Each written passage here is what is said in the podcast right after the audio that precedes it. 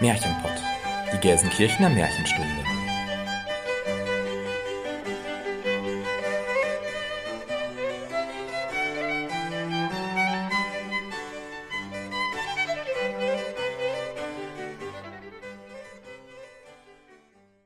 Hallo und herzlich willkommen zum Märchenpott, unserem Märchenpodcast. Wir sind Jenny, Christian und Elena und wir nehmen euch mit in die weite Welt der Märchen.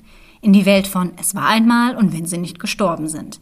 In die Welt von schönen Prinzessinnen und bösen Hexen, von guten Feen, mutigen Abenteurern und verwunschenen Königreichen. In die Welt von Schneewittchen, Dornröschen und Hänsel und Gretel. Aber auch in eine unbekannte Welt, in der euch Figuren und Erzählungen begegnen werden, die ihr noch nicht so gut kennt. wir unterteilen unsere Folgen in Märchenstunde und Märchenkunde. In der Märchenstunde sprechen wir euch ein Hörspiel ein. In der darauffolgenden Märchenkunde-Folge tauschen wir uns dann darüber aus und analysieren und diskutieren Aspekte zu einem bestimmten Oberthema.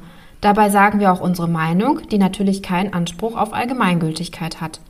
Vielmehr geht es uns darum zu zeigen, wie zeitlos, aktuell und vielschichtig Märchen sind und warum wir uns ein bisschen Märchenzauber im Alltag bewahren sollten. Und damit beginnen wir auch mit unserer neunten Folge Disney und Märchen.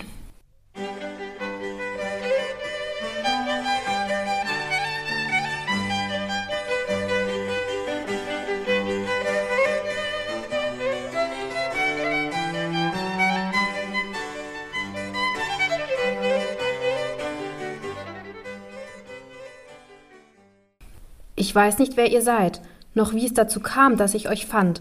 Doch möchte ich nur eins sagen. Hi, wie läuft's so? Völlig verrückt, völlig verrückt. Ist das meine Stimme? Ist das meine Stimme? Erik, geh weg von hier! Ram, dam, da, dam, dam. Euer Majestät. Ude Lelli! Das war die allerfeinste Butter, aber vielleicht war der Tee zu stark. Der Bauer im Restaurant. Er hat gar nicht bezahlt. Gelegenheitslyrik, Mädchen. Deine Spinattaschen habe ich nie gemocht. Niemals.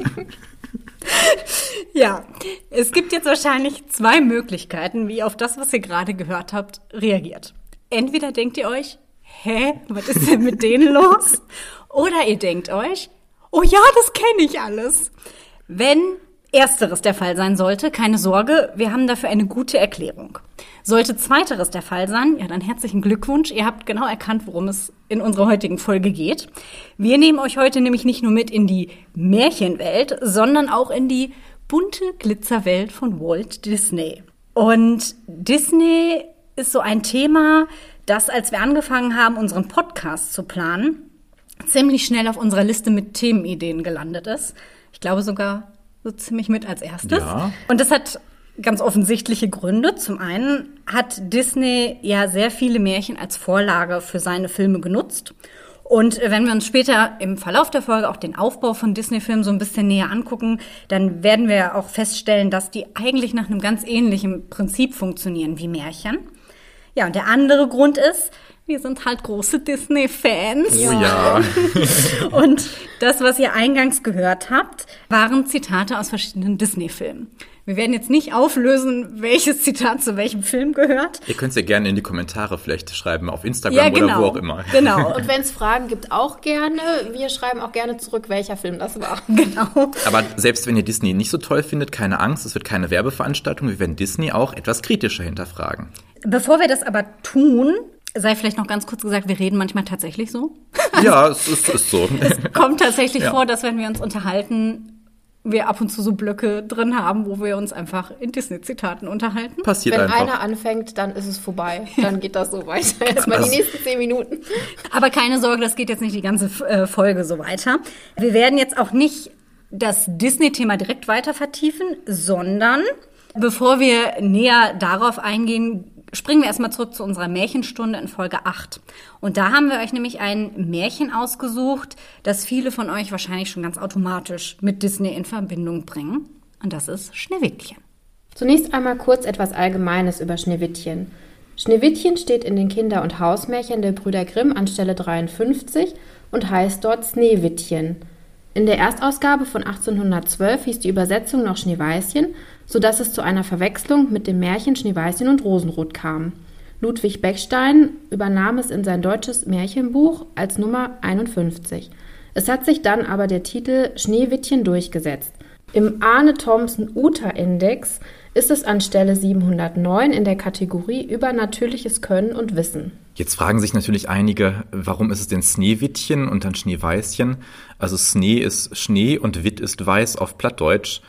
Der geläufige Name Schneewittchen ist also eigentlich nur halb übersetzt, also halb Hochdeutsch, halb Plattdeutsch und eigentlich inkonsequent, aber es hat sich eben durchgesetzt, wie das manchmal so ist. Eine ganz interessante Variante zu Schneewittchen ist das Märchen Die drei Schwestern, das sich bei Christian Schneller in dem Buch Märchen und Sagen aus Welsch-Tirol, also Südtirol, äh, findet, das im Jahr 1886 in Innsbruck gedruckt wurde. Man findet es aber auch abgedruckt in den Märchen von Krankheit und Heilung im Fischer Verlag. Dort ist das Schneewittchen die jüngste von drei Schwestern und die Rolle der bösen Stiefmutter, die Schneewittchen umbringen möchte, nimmt die Magd im Auftrag der anderen beiden Schwestern ein. Das Mädchen, das Marie heißt, geht äh, zu keinen Zwergen, sondern zu einem Greis in ein Haus im Wald. Das macht es ungefähr vergleichbar mit dem Märchen Das Waldhaus von den Grimms. Und hier passieren aber auch diese drei Sachen, die Schneewittchen passieren, mit dem Mieder, mit dem Kamm und mit dem Apfel. Und auch ein Prinz kommt und findet die, wie es so schön heißt, schlafende Leiche wieder. Und äh, am Ende geht natürlich alles gut aus und die bösen Schwestern und die Magd werden bestraft.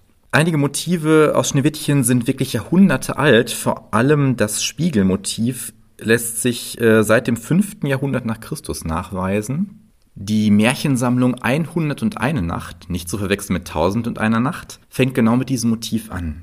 Der König hielt jedes Jahr einen Festtag ab, an dem er das Volk mit Speisen und Getränken bewirtete. Wenn nun das Volk das Essen verzehrt und den Wein getrunken hatte und alle satt geworden waren, zog sich der König für eine Weile in seinen Palast zurück, um etwas später herrschaftlich geschmückt wieder vor sein Volk zu treten, eine Krone auf dem Haupt, zur rechten und zur linken seine Diener, mit den prächtigsten Gewändern angetan. So zog er in den Thronsaal ein. Er ließ sich auf seinem Königsthron nieder, und auch seine Visiere und sein Hofstaat durften sich setzen. Nun pflegte der König nach einem Spiegel zu fragen, und dieser wurde vor ihn gestellt. Der König betrachtete darin sein Gesicht und fragte dann, Kennt ihr irgendjemanden auf der Welt, der schöner ist als ich? Aber nein, bei Gott, einen solchen kennen wir nicht, pflegten sie zu antworten, und der König frohlockte und war zufrieden. Eitler König. Sehr eitel, ja.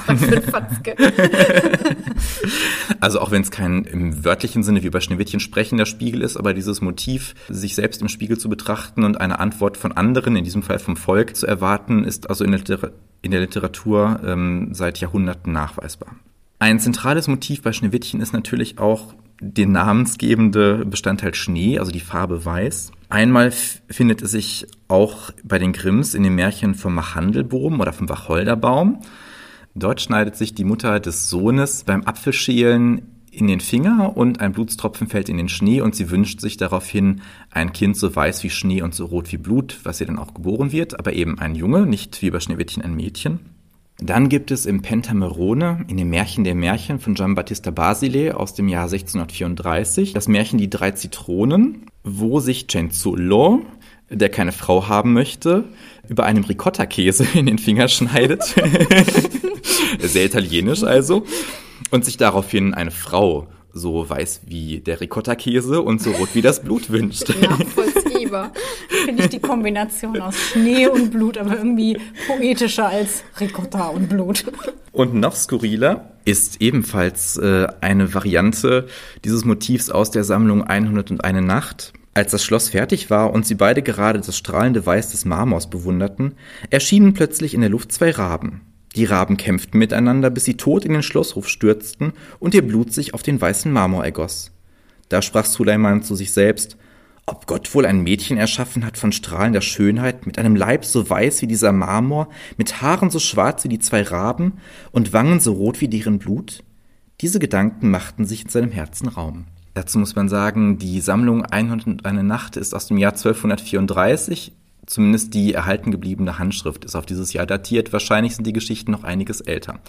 Also man sieht ähnliche und zum Teil sehr überraschende, skurrile ähm, Varianten dieser Motive finden sich auch außerhalb des europäischen Kulturkreises wieder. Und also mich hat überrascht, dass es dann dieses Motiv gibt, aber die Geschichte äh, eine ganz andere ist. Also das ist mhm. gar nicht so, wir verbinden es sofort mit, mit Schneewittchen und dieser mhm, Schneewittchen-Typ ist es dann ja auch. Ne? Aber da sind es dann halt eben äh, Raben, Marmor und Blut und Ricotta und Blut. Also das Blut ist irgendwie immer gemein, aber ansonsten ist es dann doch recht unterschiedlich. Für die Freundinnen und Freunde der tiefenpsychologischen Märchendeutungen möchte ich nochmal auf Eugen Drewermann verweisen. Er hat das Märchen vom Schneewittchen auf jeden Fall auch tiefenpsychologisch gedeutet. Das wollen wir hier nicht zusammenfassen ähm, und verweise auf die Lektüre des Buches. Würde das zu weit führen? Es würde sehr zu weit führen. Also es sind äh, über 50 Seiten äh, Analyse und das vernünftig zusammenzufassen ist sehr schwierig. Das machen wir dann nur auf Nachfrage. Auf jeden Fall. Was mir aufgefallen ist, als ich mich auf diese Folge vorbereitet habe, ist, dass sich die Figur Schneewittchen zum Teil schon sehr deutlich von anderen Figuren, die wir bisher so thematisiert haben, unterscheidet. Also nehmen wir mal Frau Holle aus, die haben wir ja sehr ausführlich in Folge 5 thematisiert und haben ja da auch festgestellt, dass sie in dieser ganzen Märchenwelt eigentlich eine sehr besondere Rolle einnimmt, einmal mehr als Frau. Und sie hat natürlich auch gar nichts mit diesem Prinzessinnen-Typus zu tun, den Schneewittchen jetzt verkörpert. Aber wir hatten ja zum Beispiel in unserer letzten Folge, Märchenkunde-Folge, äh, in der sieben, die Gänsemark, die die Jenny uns vorgestellt hat. Und eben in besagter Frau Holle-Folge auch die Goldmarie. Und das waren ja doch zwei mh, eher sehr passive weibliche Figuren. Das Ganze wurde ja quasi noch getoppt durch die äh, Hauptfigur in der russischen Frau Holle-Variante Väterchen Frost, die dann mhm. einfach in den Wald gesetzt wird und dann sitzt sie da und wartet quasi drauf, dass sie erfriert. Sie macht halt einfach gar nichts. Genau. Mhm. Und so ein bisschen im Kontrast dazu stand ja allerlei Rau, die wir ebenfalls in Folge 7 thematisiert haben. Die wird zwar auch zunächst in die Opferrolle gedrängt, dadurch, dass der Vater sie heiraten will, noch mal kurz zur Erinnerung, aber sie überlistet ja ihren Vater und kann sich letztlich auch von ihm befreien. Wobei man natürlich schon so ein bisschen darüber diskutieren könnte, ob der Raumantel, den sie trägt und der ja ihr wahres Ich verbirgt, sie nicht auch in gewisser Weise zu einer Form von Passivität verdammt. Generell ist ja dieses Thema Passivität und Frauen ein ziemlich großes Thema und auch ein großer Kritikpunkt, der häufig am Frauenbild in Märchen geübt wird. Und da werden wir auch sehr zeitnah drauf eingehen, nämlich schon in unserer nächsten Märchenkunde-Folge. Das wird die Folge 11 sein. Da geht es um Frauen im Märchen. Und da wird unter anderem auch der Aspekt der Passivität auf jeden Fall nochmal thematisiert werden. Und ich spoilere schon mal, es ist ein Mythos. Warum ich das aber jetzt schon anreiße, ist, weil Schneewittchen meiner Meinung nach eben nicht so recht in dieses passive Frauenbild passt, was wir bisher so ein bisschen ja immer angesprochen haben. Ich meine, ja, sie ist anfangs irgendwie schon das Opfer und sie liegt halt auch eine ganze Weile da passiv in ihrem Glassack rum mhm. und macht nichts und letztendlich ist sie auf die Erlösung durch einen Prinzen angewiesen. Aber ich finde, so auf dem ersten Blick gibt es eigentlich mehr Gemeinsamkeiten zu allerlei Rau. Denn ähm, sie schafft es zu fliehen. Ne? Mhm. Allerlei Rau flieht durch die List von ihrem Vater. Schneewittchen bittet halt den Jäger, sie am Leben zu lassen und beide richten sich quasi in ein neues Leben ein. Allerlei Rau als Magd am Hof und dann kocht sie da ihre Suppe und Schneewittchen... Kocht ihr eigentlich auch für die Zwerge. Für die das Zwerge, haben sie gemein, genau. ja. Genau. Also sie haben irgendwie mhm. so ein neues Leben Leben. Aber auf der anderen Seite, und da bricht dann dieser Vergleich auch wieder. Allerlei Rau bricht aus ihrer Rolle ja wieder aus. Also sie geht in den Kleidern, die sie bekommen hat, äh, zum Ball und findet damit ja quasi, ich meine, was macht eine Königstochter? Sie geht auf den Ball und trägt schöne Kleider. Und tanzt, ja. Genau, und das macht sie. Also sie findet in diesen Momenten immer wieder zu sich selbst zurück mhm. und strebt auch zu sich selbst zurück. Und Schneewittchen ist eigentlich in dem Moment, wo sie wirklich aktiv wird, ja, ich finde, das wird so ein bisschen das Problem, weil in den Momenten, wo sie aktiv wird. Ist sie auch ein bisschen das Dummchen, ne? Ja, genau, ja. weil das sind die Momente, in denen sie halt auf ihre Stiefmutter trifft, die als Bettlerin verkleidet ist und die, sie töten will. Und Schneewittchen interagiert mit ihr und verhält sich eigentlich ziemlich einfältig. Also sie macht halt dreimal den gleichen Fehler. Ja. Und ich finde das interessant und deswegen wollte ich irgendwie diesen Gedanken mit euch teilen, ist, wenn Schneewittchen an dieser Stelle passiv gewesen wäre, dann wäre sie nicht vergiftet worden. Weil sie hätte doch theoretisch einfach sagen können, wie die Zwerge ihr das ja gesagt haben, mach nicht auf, lass niemanden herein. Aber nein, sie macht jedes Mal auf und stellt sich noch ganz treu doof hin und sagt, nein, ich darf niemanden hereinlassen. Ich darf eigentlich nicht mal mit euch sprechen. Und sie macht es aber trotzdem. Ja. Hätte sie die Tür zugelassen und so getan, als wäre sie nicht zu Hause, hätte die böse Königin sie auf diese Weise zumindest nicht gekriegt. Das heißt, eigentlich ist die Passivität, die wir sonst immer kritisiert haben, in dem Fall nicht da. Und das ist aber eigentlich auch schlecht. Und ich muss auch sagen, genau deshalb hat mich das Märchen als Kind nie so begeistert, weil ich mir immer schon gedacht habe, Mensch, bist du blöd. Also spätestens beim zweiten Mal hätte sie dann irgendwie darauf kommen können, ach, das könnte ja meine Stiefmutter sein. Und auch wenn ich in der Grundschule das Märchen mit Kindern bespreche, sagen die auch sofort, ja, aber warum macht sie denn auf? Sie müsste das doch wissen. Also, ne, das Ja. ist irgendwie nicht nachvollziehbar. Ich Rein versuche rational. mal Stellungnahme für Schneewittchen zu ergreifen. Ich glaube, sie ist einfach neugierig. Sie hat ja noch nicht viel von der Welt gesehen. Ne, sie ist die ganze Zeit nur in ihrem Palast gewesen und jetzt ist sie draußen bei den Zwergen und plötzlich auf sich selbst gestellt und sie ist halt neugierig. Ja, ich Und glaube. naiv auch einfach wahrscheinlich. Genau. Ja, und es kommt natürlich, wenn wir es jetzt aus Autorensicht sehen, kommt natürlich dieser pädagogische Effekt daraus. Das ist grundsätzlich schon klar. Aber ich finde schon, dadurch, dass Schneewittchen so unfassbar bekannt und populär ist, äh, ist es halt schon interessant, weil eigentlich wäre allerlei Rau viel besser dafür geeignet, populärer Fall, ja. zu sein, weil sie ist viel emanzipierter und Viel agiler selbstständiger, auch, ja, ja. agiler. Mhm. Sie ist schlau, sie ist clever und die ist aber eigentlich voll unbekannt. Und Schneewittchen ist voll, er ist schon so ein kleiner Mythos. Sie ist total populär bis heute. Und das, obwohl sie eigentlich ein bisschen blöde ist. Naiv. Ja. In unserer nächsten Märchenstunde stellen wir euch auch eine sehr kluge Frau vor, die noch viel unbekannter ist als allerlei Rau. Also irgendwie scheint Klugheit bei Frauen kein Popularitätsmerkmal zu sein. Ja, Märchen. vielleicht können wir das in unserer Ja. äh, Frauen im Märchenfolge irgendwie mal auflösen. Schneewittchen ist eine Kulturikone, sagt aber der Wikipedia-Artikel zum Schneewittchen-Märchen. Jetzt ist Wikipedia natürlich keine sonderlich seriöse wis- wissenschaftliche Quelle und es ist auch nicht bekannt dafür, dass sie irgendwie renommierte Auszeichnungen an bedeutende Personen der Kulturgeschichte verleihen. Aber wir haben ja gerade vor allem von Christian schon gehört, dass das Märchen zahlreiche Motive und Deutungsmöglichkeiten und Erkenntnisse in sich vereint. Und das ist wahrscheinlich der Grund dafür, warum Schneewittchen zu den bekanntesten und populärsten Märchen gehört. Und darüber hinaus finde ich so ganz persönlich ist halt so diese Idee von diesem Mädchen mit dem weißen Haut und dem Rot, Rot wie Blut, Schwarz wie Ebenholz. Allein dieser Vergleich hat schon was total Märchenhaftes. Und ähm, das bietet, das bleibt natürlich auch total im Kopf. Wird auch immer wieder in der Werbung eingesetzt oder auch in äh, Filmen, also die nicht unbedingt was mit Märchen zu tun haben. Es ist halt so wie Rotkäppchen äh, sofort zu erkennen eigentlich. Aha, na, da die rote Kappe, Rotkäppchen da schwarze Haare, weiße Haut, rote Lippen, Schneewittchen sofort, Genau. zack. Es hat einen hohen Wiedererkennungswert und die Zitate, die Spieglein, Spieglein an der Wand, wer ist die schönste im ganzen Land, ne? oder eben besagtes, äh, so weiß wie Schnee, so rot wie Blut, so schwarz wie Ebenholz, das bleibt einfach im Kopf. Das ist sehr, ähm, ja, das verankert sich sehr schnell. Auch bekannt aus der Drei-Fragezeichen-Folge, wo der Papagei allerdings so schwarz wie Zedernholz fälschlicherweise sagt. Ja, genau, stimmt. Und der Apfel als Motiv, der Spiegel als Motiv, ähm, das Blut als Motiv, das sind alles über Jahrhunderte tradierte Symbole und Motive, die wir ähm, aus ganz verschiedenen Epochen ja auch kennen, aus ganz verschiedenen Kulturkreisen, wie wir gerade gehört haben. Und deswegen bietet das natürlich ganz viel Fläche, um den Stoff auch zu verarbeiten. Und entsprechend hat Schneewittchen auch immer wieder Kunstkultur und Popkultur beeinflusst und tut das auch noch. Also Schneewittchen ist in unserer Kultur generell sehr lebendig, kann man sagen. Allein wenn man sich einmal ansieht, wie viele Verfilmungen des Stoffes es gibt, dann kann man die Bezeichnung Kulturikone vielleicht schon ein ganz bisschen nachvollziehen. Tatsächlich gab es schon 1916 den ersten Stummfilm über Schneewittchen, also in den Anfängen Krass, das wusste ich nicht. der Mhm. Zeit, genau, der Filmzeit. Und es folgten wirklich zahlreiche Märchenverfilmungen. Ich habe nicht gezählt, wie viele, aber sehr, sehr viele.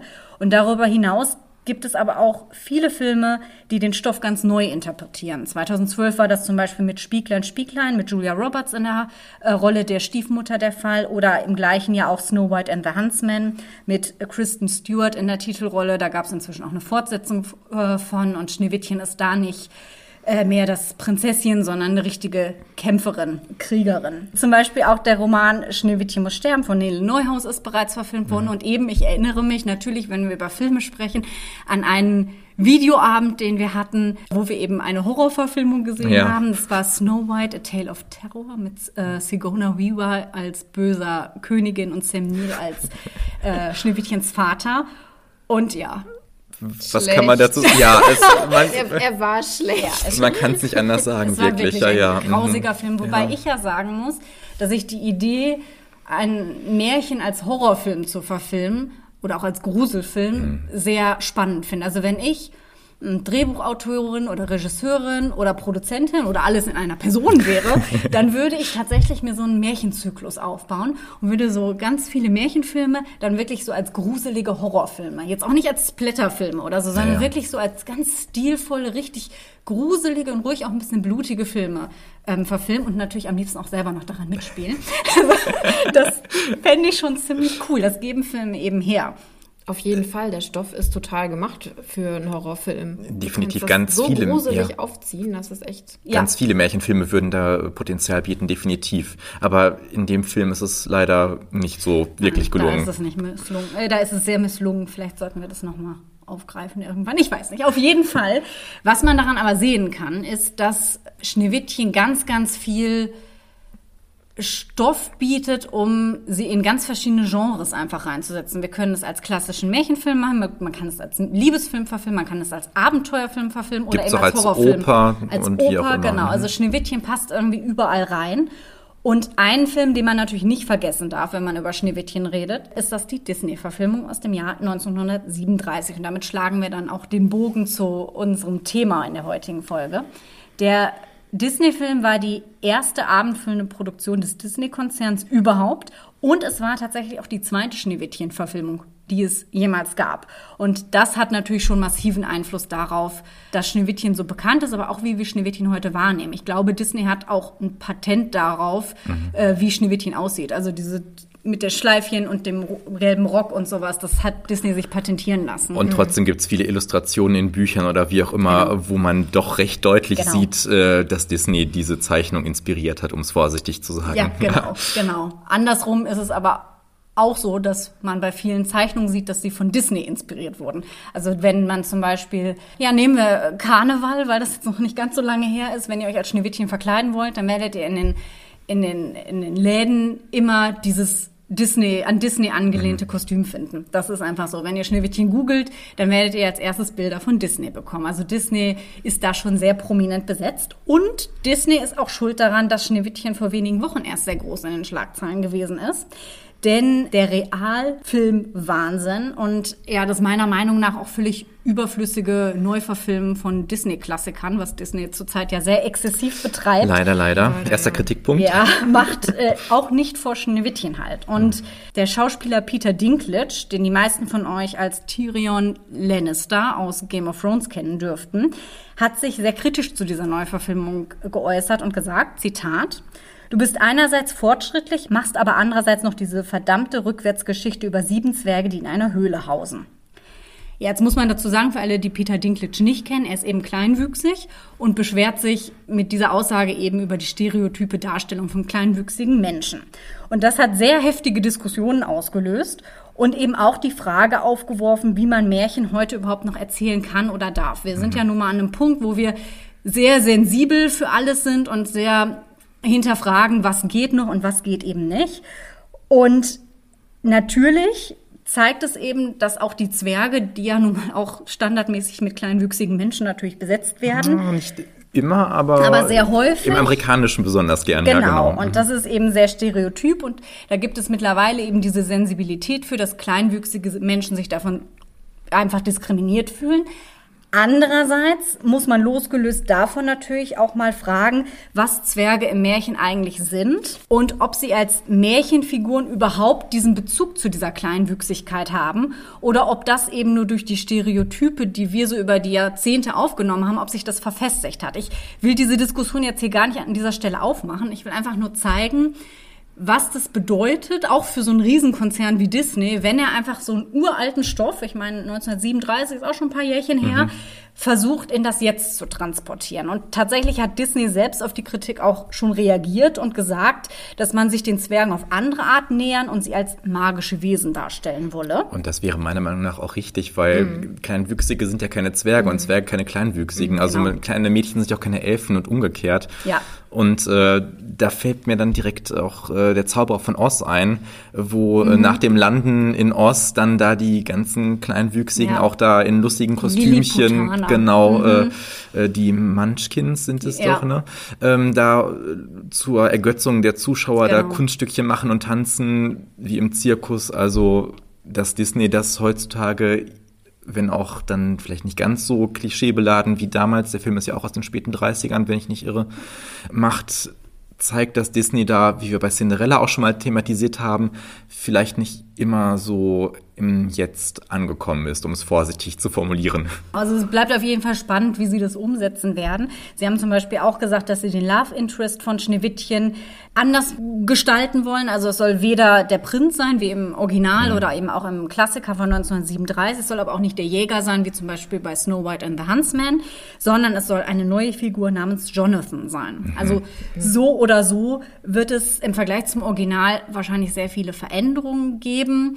Ob die dann gelingen oder nicht, das ist immer so eine Frage. Es ist natürlich auch Geschmackssache. Ich meine, ihr habt gehört, wir sind, glaube ich, alle drei ziemlich starke Gegner von diesen Realverfilmungen. Mhm, und ich persönlich, ja. ich habe auch fast alle gesehen und ich muss sagen, ich fand sie alle sehr schlecht. Da könnte ich euch jetzt wahrscheinlich drei Folgen mit zulabern, was mich an den Filmen gestört hat. Und ich persönlich glaube auch nicht, dass das Original oder dass das, dass der, dass die Neuverfilmung so eine Bedeutung für den Konzern haben wird, wie das Original das hatte. Auf gar keinen Fall. Weil selbst wenn man sagen wird, sagen kann, dass das Original, das werden wir später auch nochmal hören, in vielen Dingen nicht mehr zeitgemäß mhm. ist, sind die Realverfilmungen ja quasi alle so am Fließband momentan. Ne? Wir schmeißen die mhm. nächste hinterher, wir schmeißen wieder eine hinterher und ich denke, Schneewittchen wird da auch ein bisschen untergehen, aber ich lasse mich natürlich auch gerne vom Gegenteil zu über überzeugen.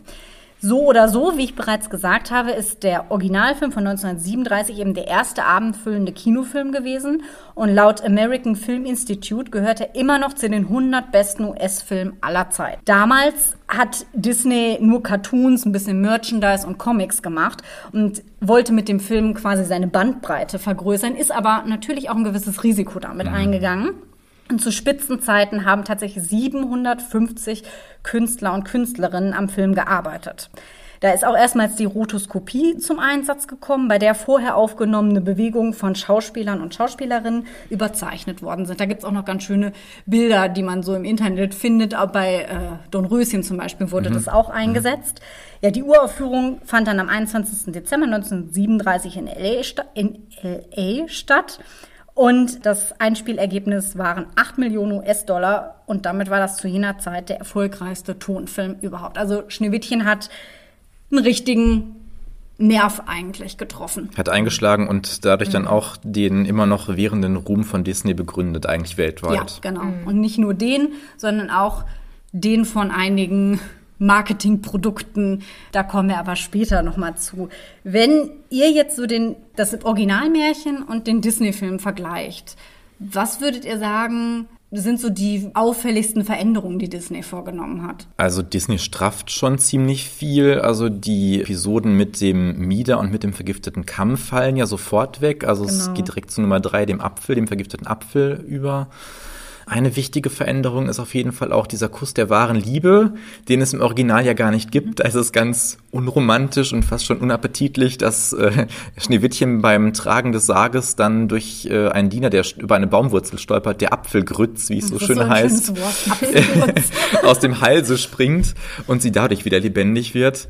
Ja, das sind so die zwei wichtigsten genau. Sachen. Und das Ende, das ist auch nicht drin, weil die Hexe im Disney-Film, die stürzt doch dann, glaube ich, in der Nee, die stürzt, ja, die stürzt runter. Eine Klippe runter. Ja, Alle genau. Bösewichte bei Disney getroffen oder fallen so, ne? irgendwo runter, genau. falls euch das mal aufgefallen ist. Alle Disney ja, Bösewichte. Ja, Gaston und ja, ja. Außer Clayton, der sich erhängt, aber das passiert auch also von Tarzan aus, aber das passiert auch aus dem Gefecht heraus, weil er quasi irgendwo runterfällt. Also die fallen fast alle irgendwo runter. Ja, da muss man den Tod nicht so darstellen. Genau, ne? wahrscheinlich. Das stimmt. Also ja. das ist auf jeden Fall entschärft natürlich, genau. In, mhm. Im Original muss sie sich zu Tode tanzen. Mhm. Genau, ja. Wir haben natürlich auch die Charakterisierung der Zwerge, mhm. die interessanterweise, finde ich, auch viel stärker charakterisiert werden als die eigentliche Hauptfigur. Mhm. Schneewittchen selber bleibt Blass irgendwie. sehr blass. Ja. Also sie ist eigentlich nur so ein Abziehbild von so einer stereotypen 30er Jahre Hausfrau. Sie ist so ein Idealbild, sie ist schön, sie lächelt. Wenn so sie schön finde ich hat, sie ehrlich gesagt gar nicht, muss ich gestehen. Nein, aber gut. ja, ich finde sie schon ganz. Also hübsch finde ich sie schon und ich finde sie auch ganz anmutig, aber sie ist Anmutig, ja. Mhm. sehr passiv. Sie hat ja auch keinen Text. Also sie Genau. singt sehr viel. Es gibt diese Genau, zwei Lieder, aber sie hat ja fast gar keinen Text. Ja, und, und, wenn, dann spricht sie immer so, ach, und du bist der kleine Süße hier und ach, und Genau. wie toll. Und, hm, Und ja. sie singt halt auch von ihrem. Prinzen, ne? kommt erst mein Prinz zu mir, dann Genau. Ziehen wir schönes ins Lied Königreich ein, ja, ja, ja. Aber genau, es geht halt wirklich, also sie selber hat kein Profil, was im Vergleich zu anderen Disney-Prinzessinnen, wie wir gleich auch hören werden, Mhm. ganz, ganz anders ist, die viel mehr Charakter haben. Und das hat sie nicht, aber gut, das hat sie im Original ja irgendwie auch nicht so richtig. Also Mhm. da kann man vielleicht noch sagen, da bleibt Disney so diesem Märchencharakter so ein bisschen treu, verlagert sich halt dann eher so auf die Sidekicks, wie zum Beispiel Mhm. ähm, die Zwerge. Genau, es fehlt die Zahl drei natürlich als Symbol. Ja, ja, Sie genau. muss nicht drei Prüfungen bestehen. Äh, Dafür verwendet Disney dann eben mehr Zeit darauf, wie sie durch den bösen, dunklen Wald läuft, Mhm. wie sie mit den Tieren singt. Und was Schneewittchen auch sehr auffällig macht, ist, sie putzt halt ganz viel. Ne? Aber die Tiere helfen ja auch. Das wollte ich noch hinzufügen. Das ist im Märchen auch nicht, weil sie singt mit den Tieren und die helfen dann auch, so wie das bei Disney-Prinzessinnen eben ist. Ja, Stimmt, bei den Grimms sind es nur die Tiere, die Schneewittchen im Glassack beweilen, beweinen. Eine Eule, ein Täubchen und war da noch ein drittes Vögelchen? Ich weiß, es auch nicht mehr. Ja, ja. mhm. Genau. Okay, aber den Bezug zu Tieren hat sie irgendwie Ja. auch. Also es passt auch so ein bisschen, genau. Insgesamt, seid ihr, mögt ihr Schneewittchen? Also ich kenne sehr viele, die sagen, dass sie Schneewittchen, den Disney-Film Schneewittchen überhaupt nicht leiden können. Also ich äh, mag das Märchen an sich schon gar nicht so ganz gerne, muss ich ja gestehen. Und den Film finde ich auch irgendwie, also dramaturgisch ein bisschen schwach. Ich finde die böse Stiefmutter toll. Und auch in ihrer äh, ja, Hexenverwandlung, muss man ja schon wirklich sagen, ist ja auch so ein Stereotyp mit der äh, langen Nase und so weiter. Aber ich finde dieses, ja, ich weiß nicht, ob es deutschtümelnd sein soll, äh, dass die Zwerge da äh, im Wald mit den geschnitzten äh, Kuckucksuhren jodeln und also das ist ja irgendwie auch so ein bisschen komisch. Gut, im, äh, zu der Zeit wurde das sicherlich gerne gesehen und war irgendwie in Mode. Und, und hat dann vielleicht auch für die amerikanischen Zuschauerinnen und Zuschauer wahrscheinlich so ein, ja, wie soll ich sagen, etwas Märchenhaftes aus guter alter Zeit, was es irgendwie nie gegeben hat, was sie mit Europa ja verbunden haben, vielleicht auch noch verbinden zum Teil. Aber das weiß ich nicht. Also ich finde ihn jetzt nicht grottig, aber ist jetzt keiner meiner Lieblingsfilme. Also zu meinen Lieblingsfilmen gehört er auch nicht, aber ich finde ihn wirklich sehr schön. Ich mag Schneewittchen. Ich meine, klar, das ist, ist natürlich keine emanzipierte Rolle. Das, das war damals einfach noch nicht so. Aber ich mag dieses 30er Jahre, also wie sie aussieht. Ich mag ihr Aussehen. Diese Optik, das Genau. mag ich auch. Ja. Aber diese Ästhetik, das stimmt, ja, ja. Ja, genau. Es ist ein sehr ästhetischer Film. Das muss man schon sagen. Also er ist sehr liebevoll gemacht. Der ist auch schön gealtert, finde ich, was die Optik angeht. Jetzt Ja, den Inhalt, ja, wie gesagt, da ja. Werden wir sicher im Laufe der Folge auch noch mal öfter drauf zu sprechen kommen. Aber also an sich, ja. Und gruselig ist er auch, weil die, ähm, ja, die böse Königin, die ist schon auch gruselig. Doch, auf jeden Fall. Also, Und mit dem Spiegel auch. ja, das ja, da- ja, der Spiegel hatte ich als Kind dass da äh, dieses immer ein Gesicht bisschen im Angst Spiegel vor. erscheint ja, ja, und ja. so. Das, das Mhm. ist schon, das hat Atmosphäre. Das nimmt einen mit, ja. Ich habe mich heute zum Thema Disney gefragt, wie viele Disney-Filme denn eigentlich Bezug auf Märchen nehmen und warum der Märchenstoff so beliebt bei Disney ist. Jenny hat eine Frage.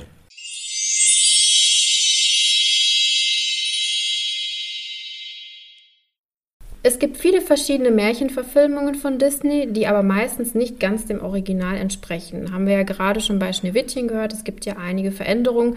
Bei manchen Filmen sind die Veränderungen doch äh, auch sehr groß, weil die Handlung da ja sehr abweicht und eigentlich auch immer ein Happy End hat. Es wird sowohl Märchenstoff von den Gebrüdern Grimm benutzt, als auch von Hans Christian Andersen.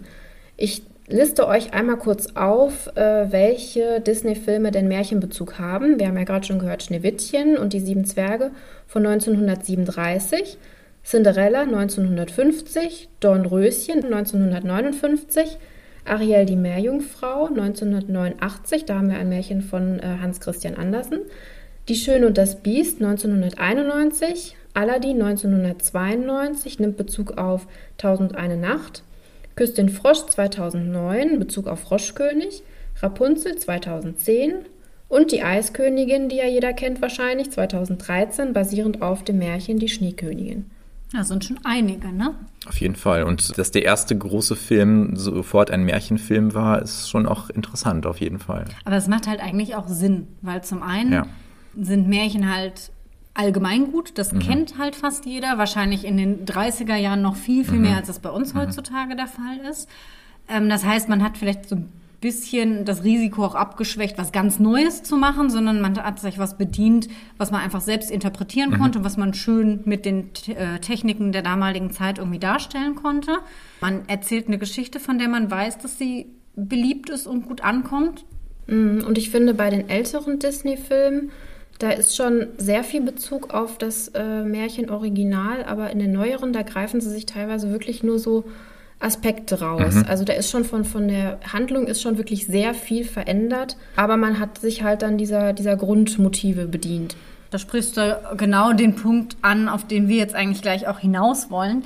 Wir haben ja jetzt schon mal bei Schneewittchen gesehen, dass es da einige Unterschiede zwischen Original und dem Disney-Film gibt, aber die sind eigentlich noch recht überschaubar, kann man sagen. So der, der, die Grundstimmung des Märchens bleibt eigentlich drin, ähm, auch wenn vielleicht für das Märchen interessante Elemente, wie ja zum Beispiel auch, dass die äh, böse Stiefmutter dann die Leber von Schneewittchen denkt zu essen und so rausfallen. Okay, das wurde halt kindergerecht mhm. gemacht.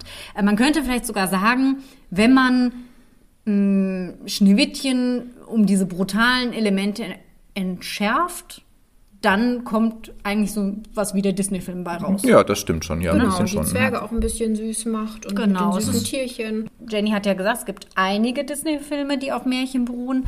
Wir haben uns einfach mal angesehen, wie das in anderen Märchenadaptionen bei Disney so der Fall ist. Und dazu hat jeder von uns sich ein Märchen Nein. Und dazu hat jeder von uns sich einen Disney-Film rausgesucht, den er ganz besonders gerne mag und hat sich mal angeschaut, welche Veränderungen zwischen Original und Disney-Film es so gibt. Genau, und ich habe mir den Film äh, Dornröschen rausgesucht, der einer meiner liebsten Märchenfilme ist von Disney. Und nach Alice im Wunderland vielleicht sogar mein zweitliebster Disney-Film überhaupt. Nicht die neue Realverfilmung, sondern die alte Zeichentrickfassung natürlich. Der Film basiert auf dem Märchen La Belle au Bois Dormant aus dem Jahr 1697 von Charles Perrault. Dornröschen, was bei den Brüdern Grimm ja auch äh, abgedruckt wurde, basiert letztlich auf diesem Märchen und ist über die hugenottische Tradition äh, nach Deutschland gekommen. Bei Cinderella ist es ja auch ähnlich. Äh, Aschenputtel gibt es natürlich auch bei den Grimms, aber die Fassung, die äh, Disney verwendet, äh, basiert eher auch auf der Fassung von Perrault, wo wir eben die Fee haben und die Kutsche aus dem Kürbis und so weiter. Bei den Grimms haben wir die Täubchen und äh, den Haselzweig auf dem Grab der Mutter als Unterschiede. Warum ich den Film so mag, kann man gar nicht mit einem Wort sagen. Es ist das Gesamtpaket. Also es ist diese Gesamtästhetik des Films. Auch Ästhetik ist ein Begriff, der bei mir zumindest bei Disney immer wieder auftaucht, wenn ich mich damit beschäftige. Auf der einen Seite ist es dieses, ja, stilisierte der Figuren auch, der Hintergründe. Also Disney, die Zeichnerinnen und Zeichner haben sich da von vielen mittelalterlichen Illustrationen aus Stundenbüchern zum Beispiel äh, inspirieren lassen. Die Handlung spielt ja auch Jetzt habe ich es vergessen. Was sagt Prinz Philipp zu seinem Vater? Wir leben im 14. Jahrhundert, glaube ich. Ja, ich glaube schon. Also auf jeden Fall so äh, hohes, spätes Mittelalter. Und das ist schon inspiriert von diesen alten Buchillustrationen vor allem.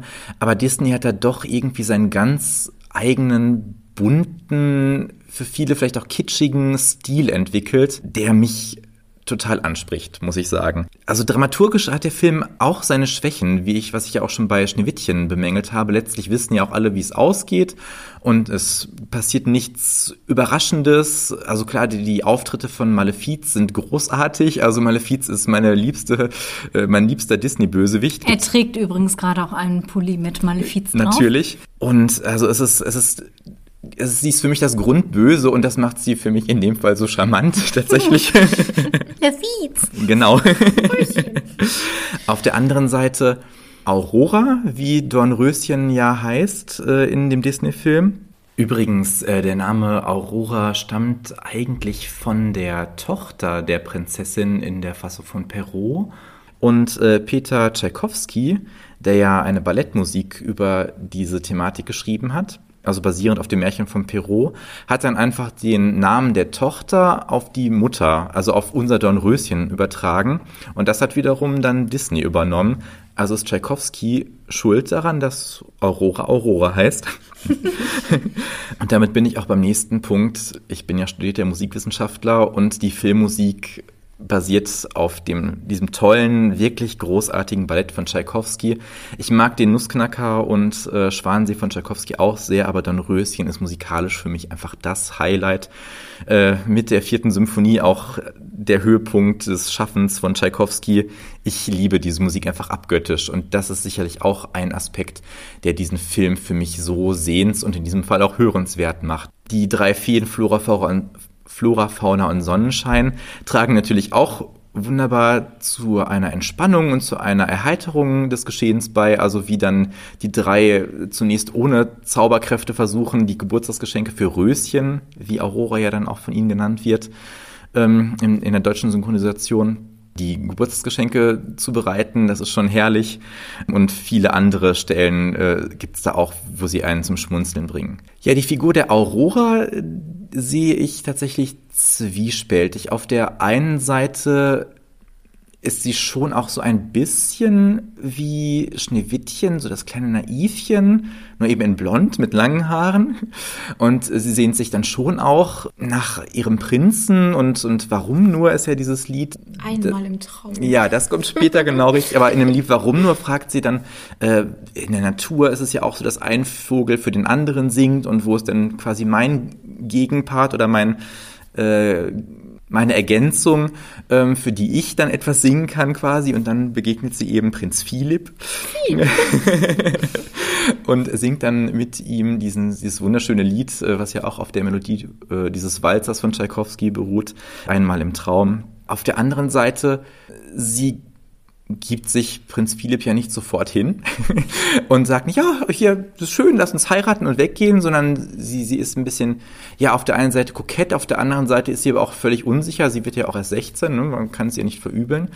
Auf der anderen Seite, als dann äh, sie sich in Prinz Philipp, von dem sie ja nicht weiß, dass es Prinz Philipp ist, verliebt hat. Und klar ist, dass äh, an dem Tag ihres Geburtstags äh, sie verheiratet werden soll mit demjenigen, dem sie versprochen ist der ja nun mal Prinz Philipp ist, aber was sie nicht weiß, versucht sie sich ja erst zu widersetzen und ist dann sehr äh, traurig. Und ja, wenn Prinz Philipp sie dann nicht nach dem Schlaf befreit hätte, kann man sich zumindest fragen, ob sie diesem Verlöbnis nachgegeben hätte oder ob sie nicht doch darauf bestanden hätte, ihre wahre Liebe zu heiraten. Das macht sie zumindest ein bisschen emanzipierter als äh, Schneewittchen, würde ich sagen. Gut, es sind aber auch dann jetzt 20 Jahre vergangen, wobei die 50er Jahre ja auch in den USA vor allem, was, was äh, Gleichstellung von Frauen nicht unbedingt äh, eine Blütezeit waren. Ja, eine sehr starke Weiterentwicklung im Frauenbild haben wir bei meinem Disney-Film, den ich rausgesucht habe. Ich habe ja irgendwie, wie ihr schon gemerkt habt, eine Schwäche für Andersen. Ich habe euch irgendwie schon das Mädchen mit den Schwefelhölzern vorgestellt. Ich habe euch in der letzten Folge den Schweinehirten vorgestellt. Ja, und jetzt diesmal ist es Ariel, was auf die kleine Meerjungfrau von Hans Christian Andersen beruht. Ariel ist neben Die Schöne und das Biest, würde ich sagen, tatsächlich mein liebster Disney-Film, obwohl ich sehr viele sehr toll finde und es manchmal auch schwierig finde, da wirklich einen Liebling rauszupicken, ist Ariel schon so neben Belle meine liebste Disney-Prinzessin und ich fand die als Kind schon immer so toll und ich habe mir immer gewünscht, Ariel zu sein und ich wollte immer, weil ich das Meer so liebe, äh, wollte ich aber nicht ein Mensch sein, weil bin ich ja halt schon. Ich wollte halt immer ins Meer und eine Meerjungfrau sein. Aber das hat sich leider ja nicht erfüllt. Und es kommt noch, halt es immer kommt hier. noch. genau. Ja, das fand ich immer einen unglaublich faszinierenden Gedanken. Also meine liebste Märchenfigur oder Sagengestalt sind auch Meerjungfrauen, weil ich die einfach super faszinierend finde und die Vorstellung, irgendwie so durchs Meer schwimmen zu können. Das finde ich ganz, ganz toll.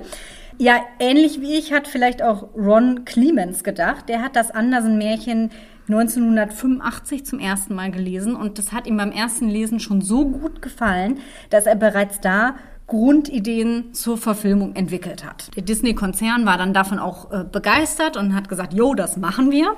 Und insgesamt ist Ariel ein sehr kostenintensiver Film geworden, was vor allem an den Spezialeffekten liegt. Also es werden zum Beispiel über eine Million Luftblasen verwendet und an der Szene mit dem Sturm saßen zehn Zeichner ein ganzes Jahr lang. Krass, also da steckt richtig Handarbeit einfach noch Das drin. ist viel. Ja, das wurde aber auch belohnt, denn schon am Startwochenende spielte Ariel allein in den USA 10 Millionen US-Dollar ein. Und insgesamt kommt der Film auf ein Einspielergebnis von 111 Millionen US-Dollar plus 99 Millionen US-Dollar weltweit nochmal. Nicht schlecht. Also der hat schon reingehauen. Und Ariel ist auch ein, ein, insofern ein besonderer Film, weil er das begründet, was vor allem unter Disney-Fans als die goldenen 90er Jahre bezeichnet werden. Also ein Jahrzehnt, in dem eigentlich so, man muss es, ich würde es auch so sagen, ich meine, gut, ich bin in dieser Zeit groß geworden, aber in der Zeit sind einfach die schönsten Disney-Filme entstanden. Wir haben da Aladdin, wir haben die Schöne und das Biest, wir haben natürlich das Erfolgsding schlechthin, den König der Löwen, wir haben den Glöckner von Notre Dame, wir haben Mulan, wir haben Pocahontas. Also da ist ganz, ganz viel passiert und ich habe, ich erinnere mich zum Beispiel auch noch daran, als ich damals in die Schöne und das Biest ins Kino gehen wollte. Wir haben angestanden, ich weiß nicht mehr wie lange, ich hing dann irgendwie bei meinem Vater auf dem Arm und hatte schon eigentlich gar keinen Bock mehr, aber wir wollten halt in diesen Film, wir sind nicht mehr reingekommen, weil der Krass, so ja. gefragt war. Kann man sich heute gar nicht mehr vorstellen. Nein. Die sind auch so toll, die Filme. Wirklich. Ja, und Ariel hat das eigentlich begründet. Ähnlich populär wie Ariel ist eigentlich auch die Vorlage, die kleine Meerjungfrau. Sie ist das bekannteste Andersen-Märchen, was es gibt, würde ich sagen. Das kennt wirklich fast jeder. Vielleicht hat auch ein bisschen was, Disney ein bisschen was damit zu tun. Das kann schon sein. Ja, aber nicht zuletzt in Kopenhagen, diese Bronzefigur der Ja. kleinen Meerjungfrau ist ja auch so ein Nationaldenkmal äh, Denkmal Dänemarks. Genau. Ja. Und ein Touristenmagnet Genau. Mhm. Andersens Kunstmärchen stammt aus dem Jahr 1900. Nee, nicht 1900, 1837 und erzählt ebenfalls die Geschichte einer kleinen Seejungfrau, die sich in einen Prinzen verliebt. Aber anders als bei Ariel ist es natürlich ganz anders und typisch eine unerfüllte und unglückliche Liebe. Und das ist auch schon der erste große Unterschied zum Disney-Film. Und auch sonst gibt es zahlreiche Unterschiede zwischen Disney und seiner originalen Vorlage. Also zum Beispiel sind es schon ganz banale Sachen, wie dass den Meermenschen im Disney-Film zum Beispiel grundsätzlich verboten ist, Kontakt zur Menschenwelt aufzunehmen. Im Märchen ist es aber so, dass die Meerjungfrauen ab einem gewissen Alter sehr wohl an den Strand dürfen und ans Land dürfen, um mal zu gucken, wie es da ist und quasi da so ein bisschen in Kontakt mit der, Meer, mit der Menschenwelt kommen. Und die kleine Meerjungfrau im Märchen sehnt sich auch au- diesem Tag entgegen und möchte das unbedingt erleben, kann das kaum erwarten. Und ihre Schwestern erzählen immer, was sie da alles Tolles gesehen haben. Und sie möchte das halt auch. Darüber hinaus gibt es im Disney-Film auch nicht die Großmutter, die im Originalmärchen ja schon so eine, ja, so eine typische Großmutterrolle eigentlich einnimmt. Äh, stattdessen haben wir mit der Krabbe Sebastian, dem Fisch Fabius und Scuttle der Seemöwe so typische Disney-Sidekicks, die uns zum Lachen bringen, wie sie Sehr lustige, ja. ja, wie sie in jedem Film äh, kennen. Ursulas Rolle ist auch größer als im Original. Ursula ist im, im, ähm, im Disney-Film die Meerhexe und sie wird zur Antagonistin aufgewertet. Also sie ist Ariels Gegenspielerin. Sie ist ein klassischer Disney-Bösewicht, ein sehr stilvoller Disney-Bösewicht. Also Ursula hat schon echt drauf. Und ja, die Seehexe ist ja eigentlich gar kein Bösewicht in dem Sinne, finde ich. Im Originalmärchen. Sie macht halt den Handel mit der kleinen Meerjungfrau und weiß, dass wahrscheinlich sie gewinnen wird. Sie will die Stimme haben vor allem. Genau. Und alles andere ist ihr, glaube ich, dann letztlich egal. Genau, aber Ursula geht ja noch einen Schritt weiter, denn sie beeinflusst das Geschehen auch tatsächlich. Ne? Sie verwandelt sich selber in die schöne Vanessa und singt mit Ariels Stimme, um Erik quasi davon abzubringen, weil sie eben merkt, oh, der verliebt sich vielleicht doch langsam in Ariel. Um ihn davon abzubringen, greift sie aktiv in das Geschehen noch ein. Und ab diesem Zeitpunkt, wo Vanessa am Strand erscheint und singt und Erik mit dieser Stimme hypnotisiert, trifft ein Original und Disney-Film auch eigentlich sehr, sehr stark auseinander. Und das äh, gipfelt dann in dieser Hochzeitsszene, wo ähm, Scuttle unter anderem dazu beiträgt, dass die Hochzeit nicht stattfindet und Erik seinen Irrtum erkennt. Ariel dann gegen die Seehexe kämpft. Die kleine Meerjungfrau muss stattdessen mit ansehen, wie der Prinz äh, eine Prinzessin aus dem Nachbarreich heiratet. Ja. Das findet auf einem Schiff statt und in der Nacht geht sie an, an Deck und dann erscheinen ihr ihre Schwestern und geben ihr einen Dolch und sagen, ja, du kannst dich erlösen, nimm diesen Dolch, töte den Prinzen und rette dich. Diesen Dolch haben sie mit ihren Haaren bezahlt. Also sie sind, sie erscheinen da mit abgeschnittenen Haaren. Genau, Das ist äh, genau, ganz was tragisch, in ja. vielen Varianten aber auch nicht immer erzählt wird tatsächlich. Okay. Also ich habe viele so in, in Märchenbüchern und so Bebilderungen sieht man sie oft trotzdem mit ihren Walla Walla Ja, komisch, Ja, mhm. genau. Und sie sagen ihr eben, töte ihn, dann bist du erlöst und kannst zurück nach Hause. Und die Prinzessin geht dann auch in die Kammer und sieht dann den Prinzen schlafen. Und weil sie ihn eben liebt, entscheidet sie sich, das eben nicht zu tun. Und am nächsten Tag erfüllt sich dann eben der Handel mit der Seehexe und sie wird zu Seeschaum und Ja, löst sich auf. ja, ganz tragisch. Genau, und der Leidensweg, den die kleine Meerjungfrau bis dahin hat, ist auch viel größer als der von Ariel. Ariel gibt natürlich ihr wichtigstes Gut ab, das ist ihre Stimme. Es wird im Film immer wieder gesagt, sie hat die schönste Stimme von allen, wenn sie sich doch nur ein bisschen öfter bei den Proben sehen lassen würde. äh, aber das gibt sie eben ab, um ein Mensch werden zu können. Aber die kleine Meerjungfrau gibt die gibt auch ihre Stimme ab, aber ihr wird halt die Zunge rausgeschnitten und sie muss halt bei jedem Schritt, den sie auf Erden tut, höllische Qualen leiden. Also Ja, ihr genau. Leidensdruck ist ein bisschen, ein bisschen größer Entspricht ja auch. Andersens dramatischer Seele. Zentrale Elemente des Märchens finden wir aber auch im Disney-Film wieder. Also es ist in beiden Varianten so, dass sie einen Prinzen vom Ertrinken retten. Beide wollen in eine Welt, in die sie eigentlich gar nicht reingehören. Und beide verlieben sich und lassen sich dafür auf einen Handel mit der Meerhexe ein. Also dieses Gerüst, das stimmt schon. Und noch was ist gleich. Ich finde nämlich nicht, dass, die, dass das zentrale Motiv dieses Märchens und auch nicht von Ariel die Liebe ist. Obwohl sich beide natürlich in diesen Prinzen verlieben, geht es für mich viel mehr um die Frage, wer man eigentlich ist und wer man sein möchte und vielleicht auch wer man sein kann. Also Ariel arbeitet dieses Thema noch viel stärker aus, weil Ariel sich von Anfang an fehl am Platz fühlt und das Gefühl hat, dass sie in die Welt in der sie halt leben muss, gar nicht reinpasst. Lange bevor sie Erik trifft und sich in ihn verliebt, zieht es sie ja schon in die Menschenwelt. Also ihr berühmtes Lied in deiner Welt singt sie schon, bevor sie Erik vom Ertrinken rettet. Und sie sammelt ja auch diesen ganzen Menschenkram und sowas, geht zur Seemöwe Skattel und will immer wissen, was ist das und alles. Äh, Sie möchte um aller Welt Teil dieser Welt sein und sehnt sich danach, ein Mensch zu sein und damit jemand anderes zu sein. Ja, tiefenpsychologisch kommt da ja vielleicht sogar fast eine Trans-Thematik raus. Habe ich gerade auch so Ja. gedacht, dass sie sich auch vielleicht durch, dadurch, dass sie in der falschen Welt ist, kann man das schon verbinden mit, sie ist vielleicht im falschen Körper oder so. Genau, sie durchlebt ja auch eine wirklich körperliche Verwandlung. Also Genau. dass der Fischleib unten dann zu Beinen transformiert wird, ne? Also Ja. dann ja angeglichen wird, ja. Genau, ja, es gibt ja auch viele Deutungen, die darin dann Andersens Homosexualität Genau, reindeuten. mhm, Ne? Und äh, genau, das ist es auch. Also ich würde sagen, sowohl bei Ariel als auch bei der kleinen Märchenfrau ist mehr Jungfrau. äh, Märchenfrau Auch ist schön, auch ja. schön. äh, ist das zentrale Motiv eben, wer bin ich eigentlich? Mhm. Und die Suche nach mir selbst. Und Ariel hat natürlich Glück. Sie hat einen lieben Daddy, der ihr dann äh, die Beine schenkt und sie kann dann mit Erik glücklich werden. Ja, und die kleine Meerjungfrau vergeht zu Seeschaum und der Prinz weiß gar nicht, was sie für ihn aufge auf sich genommen hat. Tja. Kann so oder so laufen. Für diejenigen, die unter euch jetzt aufgepasst haben, ich erzähle die Disney-Verfilmung des Märchens, das ich als vorletztes genannt habe, und zwar Rapunzel. Ihr kennt ja alle das Märchen Rapunzel wahrscheinlich. Hier nochmal ein kleiner Rapunzel-Crashkurs. Eine Frau hat während der Schwangerschaft nicht etwa Lust auf saure Gurken, sondern auf den Salat. Hier soll doch kurz gesagt sein, dass Rapunzel Feldsalat ist. Der Mann ist wegen dem Generve seiner Frau irgendwann so am Ende, dass er in den Garten der Nachbarin einbricht. Leider wird erwischt. Tja, dumm gelaufen. Das Blöde ist nur, dass es sich nicht um eine normale Nachbarin handelt, sondern um eine Zauberin, vor der die ganze Nachbarschaft Angst hat. Und in seiner Angst verspricht er, dass sie das erste Kind der beiden bekommen wird. Gesagt wie getan, die Zauberin nimmt das Kind mit und tauft es wegen des Salats Rapunzel. Die musste dann natürlich in den Turm, weil die Zauberin keine Lust auf unerlaubten Männer- oder Frauenbesuch hatte. Dummerweise konnte aber der riesige Turm auch den liebestollen Prinzen nicht aufhalten und Rapunzel rebellierte von nun an mit heimlichen Männerbesuchen. Die Zauberin war stockwütend, als sie die beiden Turteltäubchen erwischte und vor Angst, Rapunzel nie wieder zu sehen, sprang der Prinz in einer Kurzschlussreaktion aus dem Fenster des Turms. Naheliegend. Er hatte Glück, weil er nicht am Boden zerschmetterte, sondern die Dornhecke um den Turm herum ihm nur die Augen zerkratzten.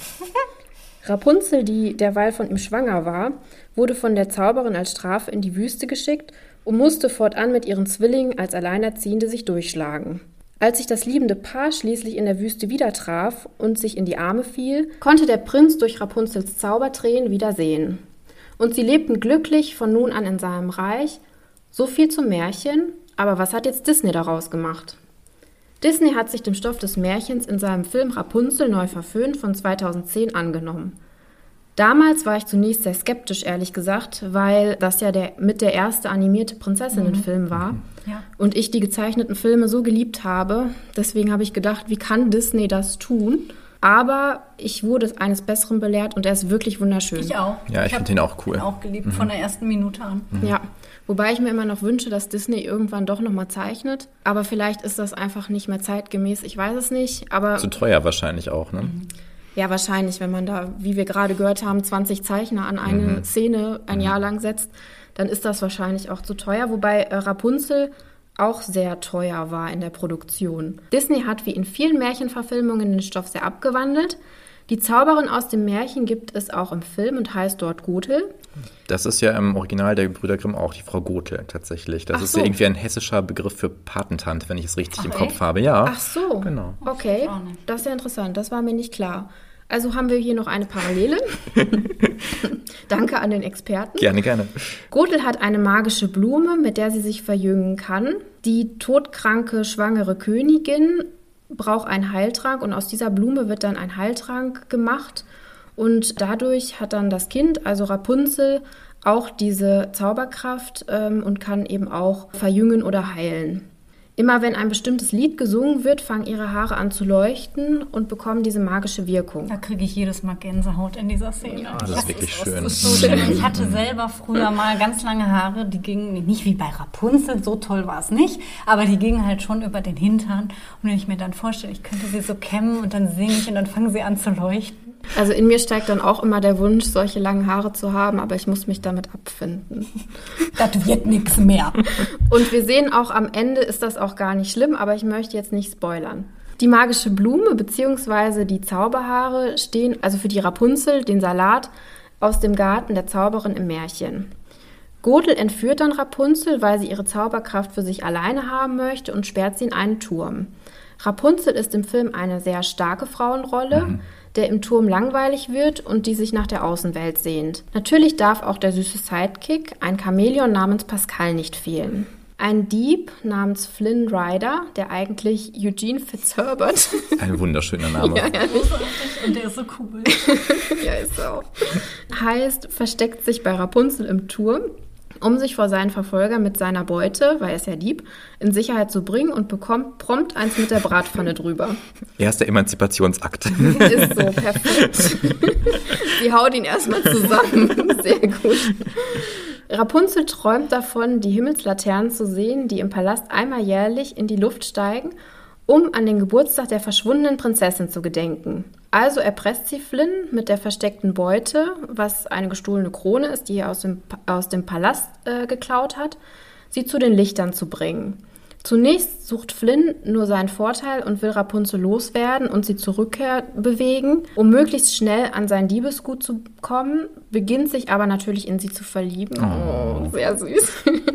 Und dann ganz romantisch sehen sie dann zusammen die Lichter und Rapunzel gibt ihm dann die Krone auch zurück. Er will letztendlich diese dann wieder zurückgeben, wird aber durch eine inszenierte List von Gothel überwältigt und sie stellt es dann für Rapunzel so dar, als ob er sich letztendlich doch immer nur für die Krone interessiert hat und jetzt dann abhauen möchte.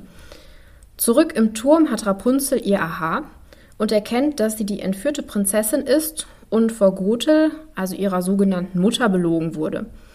Bei dem Versuch, Rapunzel zu befreien, wird Flynn von Gothel niedergestochen. Rapunzel will dann Gothel versprechen, dass sie immer bei ihr bleibt, wenn sie Flynn heilen darf mit ihren Zauberhaaren. Dieser will das aber nicht, dass sie für ihn äh, letztendlich ihre Freiheit opfert und schneidet ihre Haare ab, die daraufhin ihre Wirkung verlieren. Das ist übrigens ein mega cooler Effekt, wenn er die Haare abschneidet und die sich dann braun verfärben. Genau. Also man muss gar nicht so lange Haare haben. Ja, habe ich auch nicht. Das ist ein Zauberbart. Hm, nicht verraten. Als sie den sterbenden Flynn in ihre Arme nimmt, weint sie und ihre Tränen heilen ihn. Die Wirkung der Zauberblume ist ja auch in ihr. Hier ist eine wesentliche Parallele zum Märchen, weil auch dort Rapunzel den Prinzen durch ihre Tränen heilt. Happy End. Oh. Sind euch denn außer der magischen Blume, also die ja für die Rapunzel im Märchen stehen, und den Tränen noch weitere Parallelen zwischen dem Märchen und dem Film aufgefallen? Naja, die langen Haare hat sie ja vor allem, damit äh, der Prinz da den Turm hochklettern kann. Und das ist ja in dem Film auch so. Ja, und sie Mhm. ist versteckt und abgeschottet genau. im Turm. Mhm. Richtig. Lebt sie. Genau, und sowohl Gothel als auch der Prinz benutzen ja diese Haare, um dann äh, hochzukommen. Nur Genau. Rapunzel hat halt keinen Prinzen. Weil Flynn oder Eugene ist halt kein Prinz, sondern ein Dieb. Auch schön eigentlich. Ja, ja, das stimmt. Ich finde übrigens den Gedanken total interessant, dass Rapunzel voll abgeschnitten von der Welt ist, aber eine total starke und selbstbewusste Frau ist, die eigentlich genau weiß, was sie will. Und das finde ich ist irgendwie so ein sicher klingt es wie so ein Widerspruch, weil man denkt, oh, sie muss doch voll Angst haben. Und Disney löst es ja auch total charmant, wenn sie dann das erste Mal so das Gras berührt mit den Fingerspitzen und äh, Fußspitzen und so, aber sie ist halt ganz anders, als man sie erwarten würde. Ja, aber sie ist trotzdem auch sehr einfühlsam und sehr durchdacht, weil danach hat sie ja dann diese Szene, wo sie dann auf der einen Seite immer super stark sein will und auf der anderen Seite sagt, was habe ich getan? Was habe ich getan? Ich muss zurück. Nein, ich will die Laternen sehen. Nein, ich muss zurück. Sie wird mich hassen. also das hat äh, Disney generell sehr charmant aufgelöst, finde ich. Ja, finde ich auch. Also Gemeinsamkeit und Unterschied. Gleichzeitig ist ja auch diese böse Zauberin, also nicht Hexe, wie es im Grimmschen Original ja auch heißt. Ne? Zauberin, das ist nochmal was anderes. Da werden wir auch nochmal in einer Folge drauf eingehen.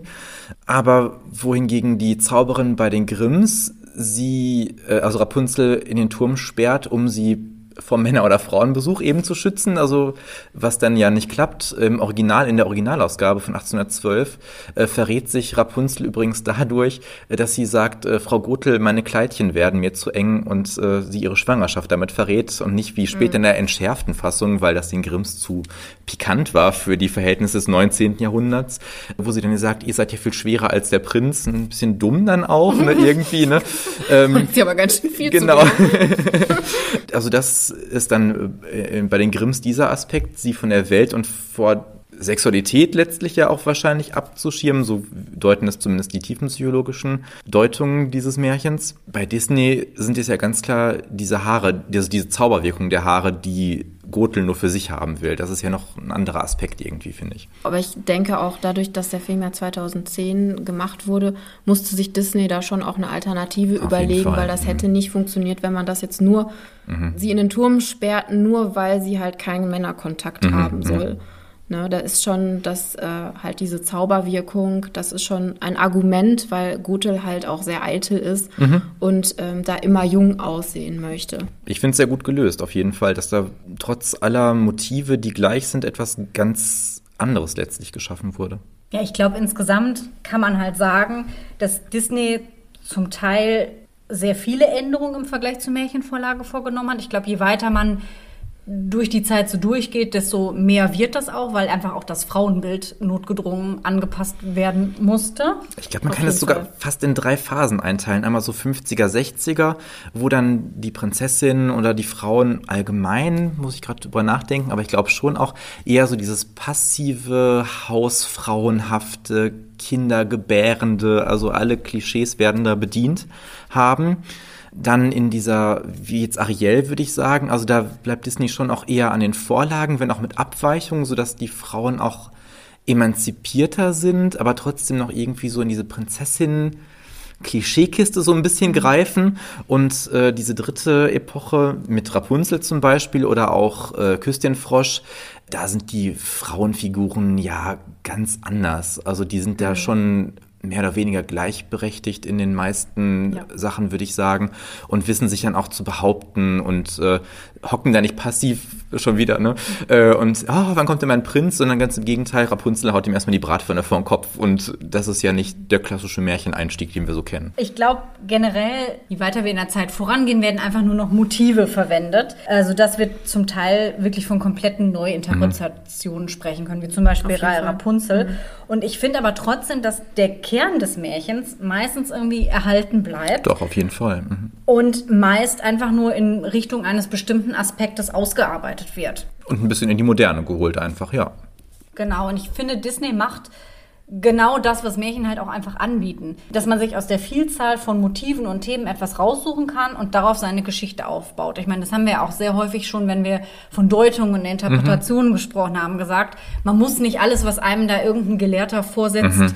Oder eine Gelehrte mhm. annehmen und gut finden oder teilen, aber es ist eine Möglichkeit, das so zu Auf sehen. jeden Fall, ja. Das macht im Prinzip Disney. Disney Richtig. guckt, welche Motive haben wir da und wie setzen wir die um und manchmal bleiben wir eben näher am Original dran und manchmal entfernen wir uns da ziemlich weit von. Und ich finde, trotzdem bleibt aber auch der Märchencharakter erhalten. Also Disney Ja. schafft ja moderne Märchen auf Grundlage dieser Märchenvorlagen und zum das wird ja eigentlich dadurch auch verstärkt, dass diese grausamen, blutigen Mhm. Elemente, gruseligen Elemente fast komplett rausgeschmissen werden.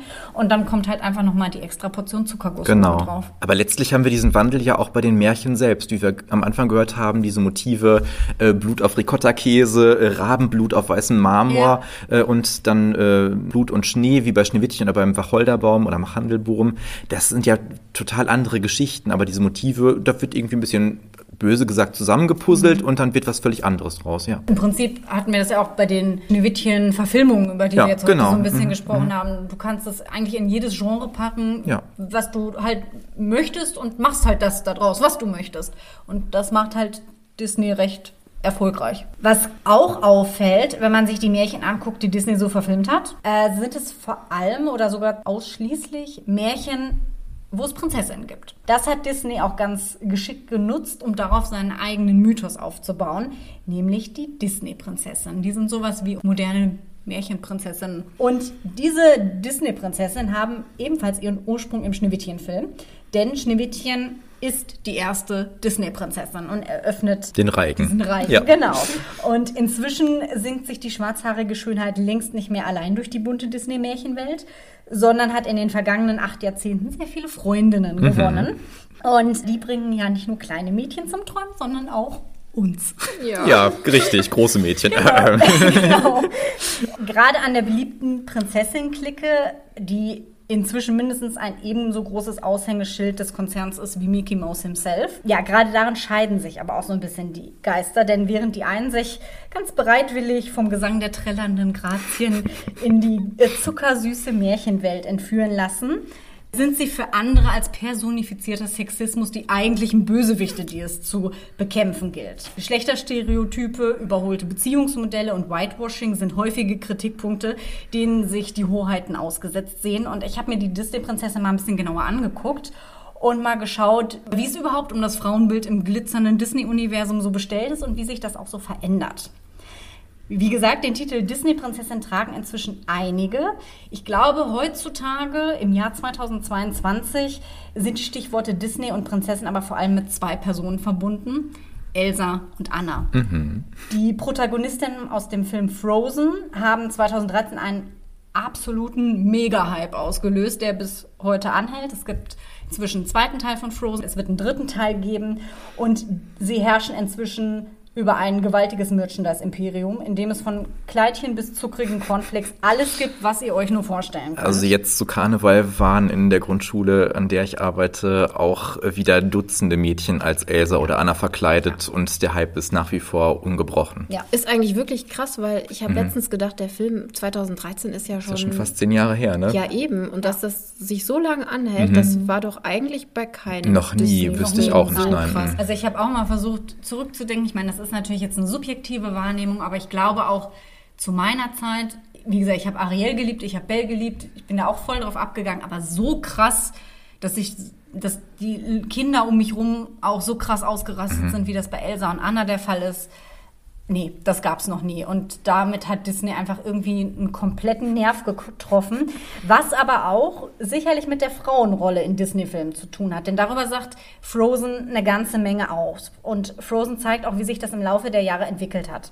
Ein besonderes Merkmal des Films, der übrigens tatsächlich nur sehr, sehr wenig bis eigentlich gar nichts mit der Schneekönigin von Hans Christian Andersen gemein hat Das stimmt, ja. ähm, ist, dass wir erstmals zwei Prinzessinnen haben, die Elsa und die Anna, zwei Schwestern. Und die jüngere, Anna, bedient anfangs erstmal komplett jedes Prinzessin-Klischee, was man so finden kann. Sie ist naiv, sie wartet nur auf ihren Prinzen, sie träumt nur davon, irgendeinen fremden Mann zu heiraten, den sie noch nie gesehen hat und repräsentiert damit das gängige Klischee einer Disney-Prinzessin, wie wir es aus frühen Filmen kennen. Und damit nimmt Disney sich natürlich auch selber aufs Korn, was ich finde, Disney tatsächlich auch immer ganz gut kann. Disney Ja. hat eine ganz treffende Selbstironie. Das ist ja auch das Witzige am Anfang des Films, Ja. dass sie da auf dem Ball diesen, wie heißt der nochmal, Hans oder Hans, so? ja. Genau, Ja, den Hans, Hans, kennenlernt ja. und man ist schon wieder direkt in diesem Prinzessinnen-Klischee Ja. und denkt sich, okay, jetzt heiraten die und der Film ist eigentlich zu Ende. Genau. Und dann kommt es ja ganz anders. Ja. zack. Genau, es kommt ganz anders und Anna muss eben lernen, dass diese Träumereien leider nicht wahr werden, sondern dass das Leben irgendwie doch ein bisschen anders läuft. Elsa wiederum hat ganz andere Probleme. Bei ihr steht ihre magische Kraft im Fokus und die Frage, wer sie eigentlich ist und wie sie ihre magische Kraft ausleben darf und ob sie die ausleben darf. Eine Love Story hat sie nicht. Dennoch geht es um die Liebe und obwohl Anna ihren Love Interest ja auch findet, geht es tatsächlich um die Schwesternliebe. Was Elsa auch ausgelöst hat, dass um sie eine regelrechte Diskussion entbrannt ist, ob sie nicht die erste lesbische Disney-Prinzessin tatsächlich werden könnte. Ihr Song Let It Go wird halt als Coming Out gewertet.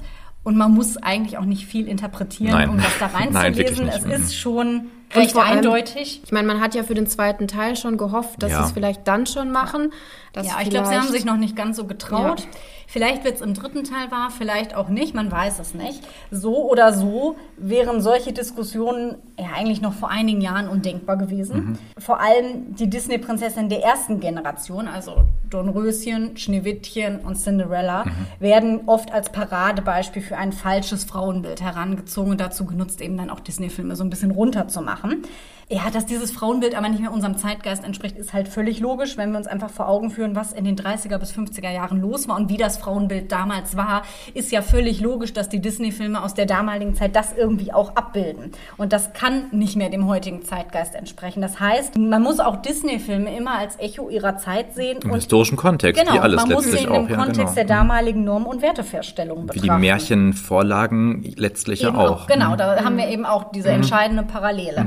Man darf das nicht eins zu eins in die heutige Welt übersetzen. Und Schneewittchen, wenn wir dahin nochmal zurückgehen, das haben wir auch schon gesagt, sie verkörpert einfach dieses weibliche Ideal der 30er Jahre. Sie ist kein lebendiger Charakter, sie kocht und putzt und das war's und dann verkriegt sie ihren Prinzen. Cinderella macht im Prinzip genau das Gleiche. Bei ihr stehen ebenfalls die hausfraulichen Pflichten im Vordergrund, wobei man da schon einen ersten leichten Bruch sieht, weil sie das nicht freiwillig tut. Und auch das ist ja durchaus dem Zeitgeist entsprechend. Viele Frauen wollten in den 50er Jahren nicht unbedingt am Herd stehen und zu Hause sitzen.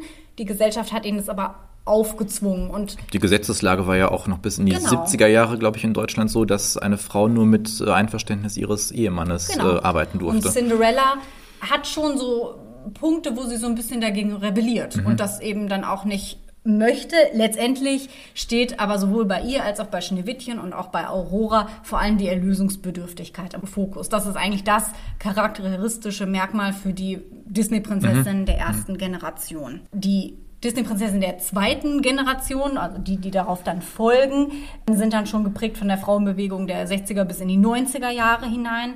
Ariel ist ganz klar eine Rebellin. Belle ist eine Außenseiterin, die mit Intellekt und Entdeckergeist sich komplett von ihrem Umfeld ablöst und auch einfach da nicht reinpasst. Interessanterweise ist auch sie nicht diejenige, die erlöst werden muss, sondern sie ist diejenige, die erlöst, nämlich das Biest von seinem Zauber. Jasmin verweigert die ihr zugedachte Rolle komplett.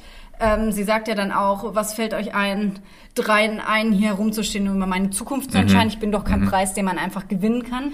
Und das obendrein als orientalische Prinzessin. Richtig, genau. Also Ariel, Belle und Jasmin rebellieren gegen die Fremdbestimmung und fügen sich nicht in die ihr zugedachten Rollen ein. Okay, sie haben auch ihren Prinzen, okay, sie kriegen auch ihr Happy End, aber das ist eigentlich eher Beiwerk. Also bei diesen Figuren geht es vielmehr darum, wer bin ich und wie behaupte ich mich in einer Welt, in die ich nicht reinpasse. Das wird dann gesteigert durch Pocahontas und Mulan.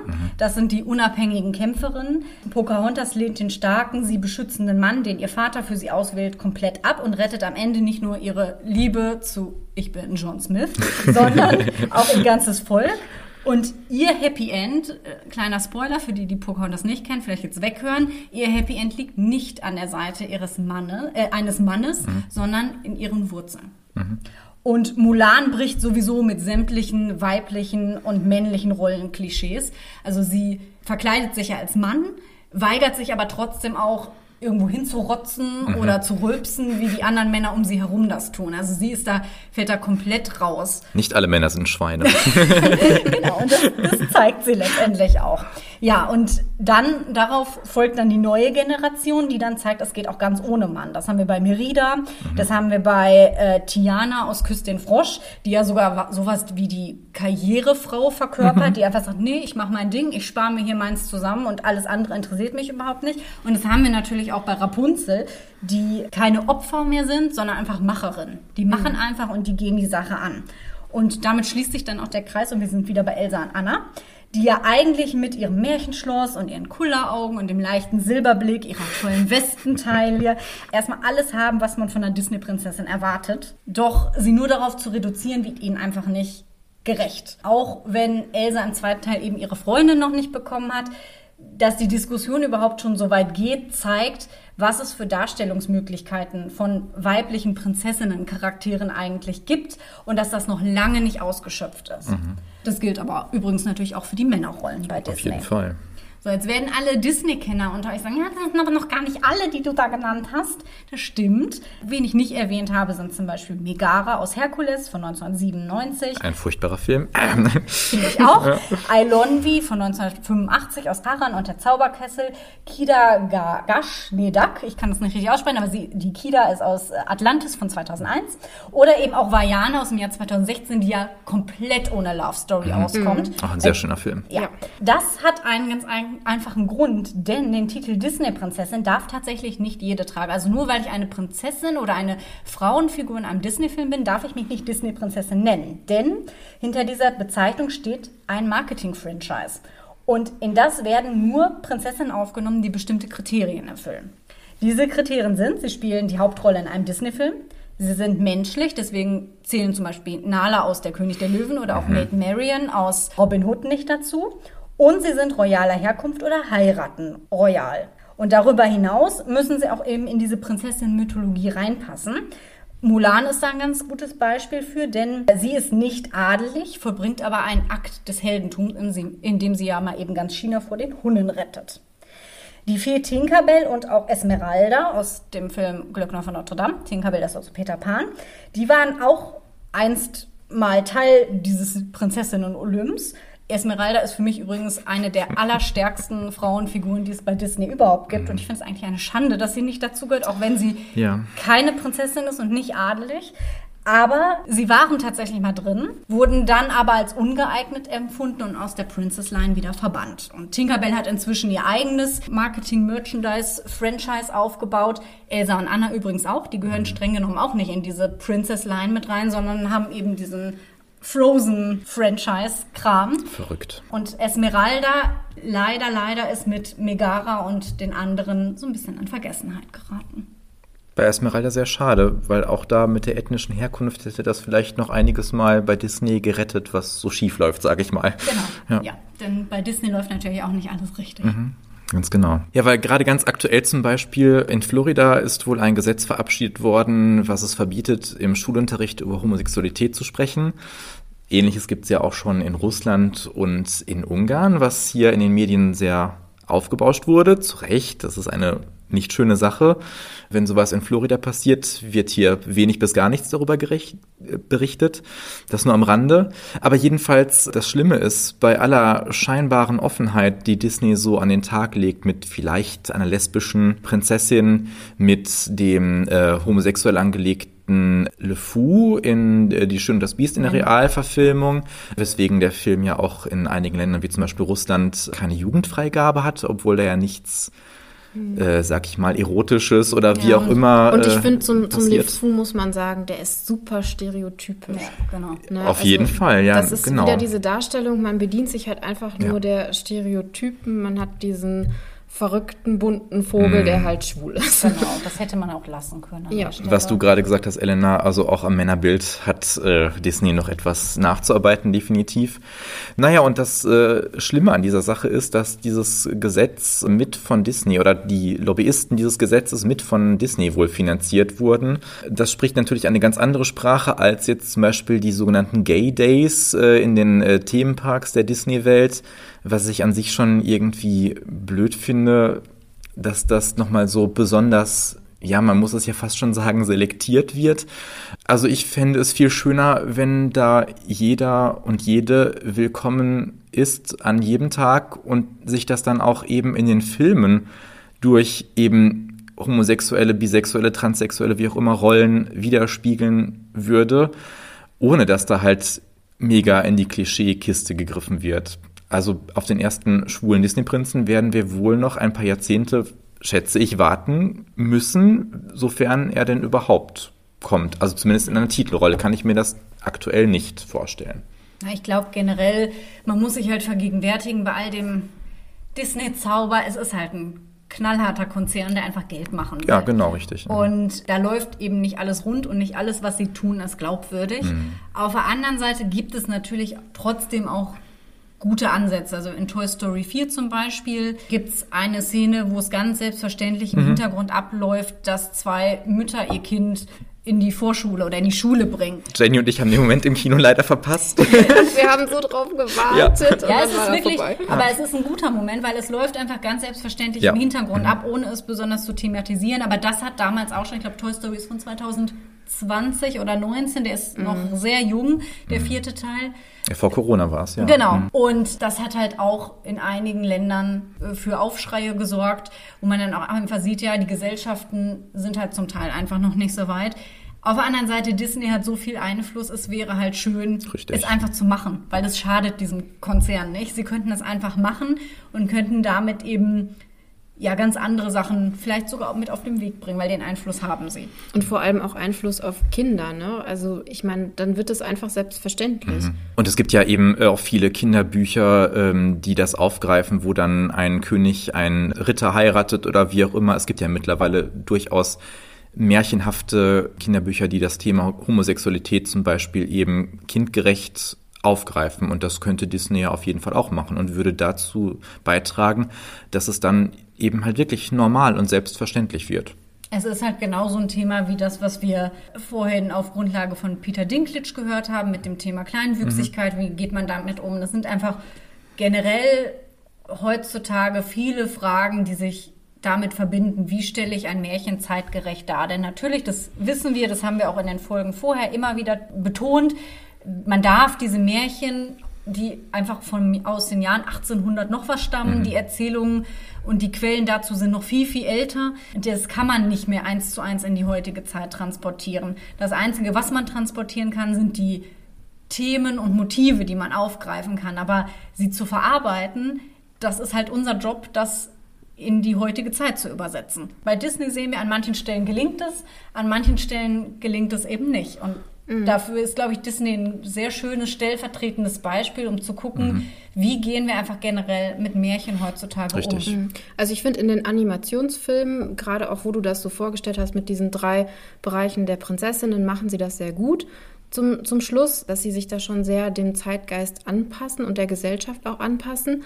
Aber in diesen Realverfilmungen ist das überhaupt nicht drin. Ja. Weil Geht da ist zum zurück, ja, Beispiel, ja. genau, weil da ist zum Beispiel Cinderella, Ja, die Realverfilmung, die noch viel schlimmer, Ja, ja, finde ich, ist als diese 50er Jahre Verfilmung, weil man da wirklich zurückgeht, wo sie einfach nur passiv ist. Mhm. Der, der Mutter sagt, ja, ich kann ja nichts machen, ich kann mich nicht wehren Dann und, sitze ich hier und heule in meinem Zimmer. und warte darauf, dass was passiert oder Mhm. auch nicht. Ja, noch schlimmer ist noch Mulan zum Beispiel, wo jede Idee aus dem Originalfilm einfach entfernt wurde und Schade, sie ja. zu einer übernatürlichen Jackie Chan-Variante wird, Ja. was einfach nichts mehr mit Mulan zu tun Nee, hat und wo man sich denkt, ja, das ist nicht Empowerment, das ist nicht Feminismus, Mhm. das ist einfach Murks. Und auch das ist, glaube ich, ein schmaler Grad. Ja. Man muss einfach aufpassen, dass man bei aller Kritik, die man übt, dann nicht ins andere Extrem ähm, kippt und dann plötzlich nur noch Frauen oder auch Märchengestalten Ja. kreiert, die so unglaubwürdig sind, dass sie auch keine Identifikationsgrundlage mehr haben. Dass jetzt wie bei Mulan in der Realverfilmung ihr dann ja asiatische Männerklischees übergestülpt Genau. werden. Das macht sie ja nicht bunter, sondern sie wird nur von A nach B gepackt. Genau. Und Genau, und ich sag mal, mit einer Frau, die dann plötzlich aus dem Nichts die Wände hochlaufen kann, weil sie einfach so eine Superkämpferin ist, damit kann sich keine Frau identifizieren. Aber mit einer Frau wie in der Zeichentrickverfilmung, die einfach nicht weiß, wer sie ist, die daran fast zerbricht, dass sie ihrer Familie keine Ehre bereiten kann, damit können sich sehr, sehr viele Frauen und Mädchen identifizieren. Und die ja auch dazu wird, die an sich arbeitet, die hart an sich arbeitet und das äh, nicht geschenkt bekommt, weil sie es halt einfach hat, sondern wirklich, weil sie trainiert, weil sie fleißig ist, dass halt äh, sich dadurch dann alles erarbeitet selber. Und ich glaube, das ist generell in den Zeichentrick- und Animationsfilmen sehr häufig das Oberthema. Dieses, wer bin ich eigentlich? In der Neuverfilmung von Aladdin zum Beispiel, die ich auch nicht gelungen finde, aber da haben sie ja Jasmins Rolle weiter ausgebaut und da sagte zum Beispiel äh, nicht nur, ich äh, will hier nicht heiraten, sondern sie sagt, ich will Sultan werden. Das heißt, sie beansprucht ganz klar als erstgeborene und einzige Tochter des Sultans diese Position für sich als Frau. Und das ist auch eine Weiterentwicklung, die sie Definitiv, da ja. bekommt. Das ist, glaube ich, schon ein richtiger Weg. Ich glaube, es ist eben in manchen Dingen, das ist nicht nur bei Disney so, sondern auch in vielen anderen Bereichen so oft noch ein bisschen zu zurückhaltend und nicht mutig genug. Und manchmal schlägt es einfach in Extreme um, wo man sich denkt, ja, das hilft auch keinem. Ich glaube, es gibt an dieser Stelle auch Stoff für noch ganz viele andere Folgen. Also wir haben uns ja heute auch nur so ein paar Aspekte aus diesem Disney-Universum rausgesucht. Vielleicht werden wir irgendwann auch noch mal einen zweiten Teil Disney und Märchen Im nächsten machen. Jahr, genau. Genau, und dann noch mal andere Aspekte und Filme beleuchten. Wir haben ja gesehen, die Liste ergibt noch einige mehr äh, Disney-Filme, die auf Märchen basieren. Da Genau. haben wir noch auf jeden Fall Stoff. Also da können wir noch einiges draus machen. Was jetzt natürlich in dieser Folge schon sehr stark angeklungen sind, sind zwei große Themen, nämlich Frauen im Märchen und Diversität im Märchen. Genau. Auf beides haben wir euch jetzt vielleicht sogar so ein bisschen schon mal vorbereitet, weil das sind auch die nächsten Themen, die kommen werden. Also wir werden uns in der nächsten Märchenkunde-Folge mit Frauen im Märchen beschäftigen und da, wie gesagt, nochmal näher angucken, welche Frauentypen gibt es und sind sie wirklich so passiv und, und, und. Da gibt es ganz, ganz viele spannende Sachen, da könnt ihr euch drauf freuen. Und wir werden uns im Juni dann auch mit dem Thema Diversität im Märchen auseinandersetzen. Und ihr werdet überrascht sein, was es da in Volksmärchen gibt, was man nicht vermutet hätte. Wir sind gespannt. Wir hoffen, ihr auch. Und wenn ihr Fragen, Anregungen oder sonst was habt, dann schreibt uns das gerne auf unserem Instagram-Kanal. Wir würden uns freuen, wenn ihr uns folgt. Wenn euch die Folge gefallen hat, freuen wir uns auch, wenn ihr uns eine 5-Sterne-Bewertung dalasst, damit auch andere den Märchenpot hören und vielleicht ein bisschen Freude an der bunten Märchenwelt äh, finden. Und last but not least sei auch noch auf unseren Blog hingewiesen, genau. märchenpodcast.de. Da findet ihr auch noch ein paar Hintergrundinfos und Dinge, die es vielleicht jetzt aus Zeitgründen nicht hier reingeschafft haben. Und wenn wir nicht gestorben sind, dann hören wir uns bald wieder.